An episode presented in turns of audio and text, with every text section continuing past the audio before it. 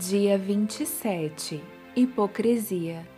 Ai de vocês, mestres da lei e fariseus, hipócritas! Vocês fecham o reino dos céus diante dos homens. Vocês mesmos não entram nem deixam entrar aqueles que gostariam de fazê-lo.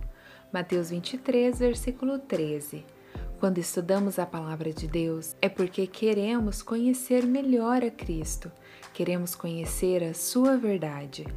Porém, diversas vezes acabamos fazendo como os fariseus, que queriam que Jesus agisse e fosse da forma que eles estavam acostumados a ter ali ao seu redor, né?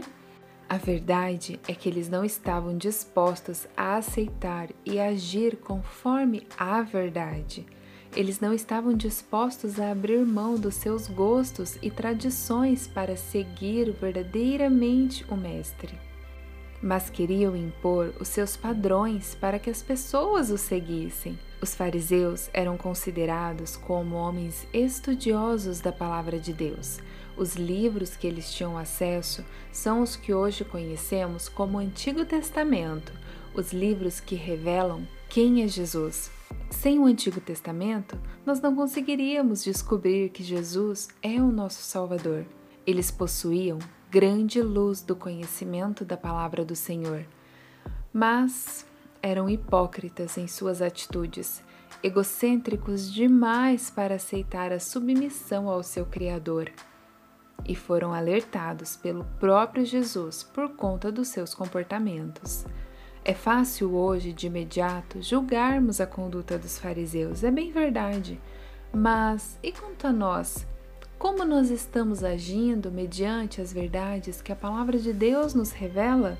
O comportamento de Jesus é o seu foco principal de comportamento pessoal? Em sua vida, existe rotinas incomuns comparada à vida de Jesus?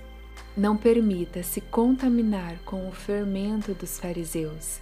Não permita que a hipocrisia faça morada em sua mente consequentemente em suas ações e, inclusive, querida, na sua salvação.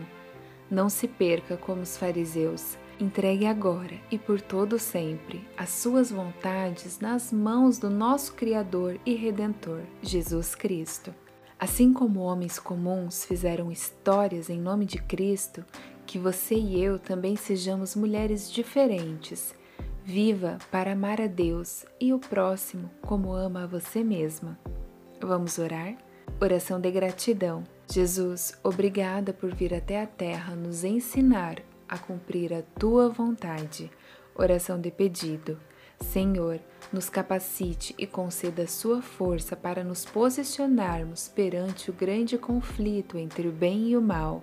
Que nós possamos tomar atitudes sinceras para caminhar contigo que não sejamos hipócritas, que as nossas ações revelem a tua palavra, o teu caráter, em nome de Jesus. Amém.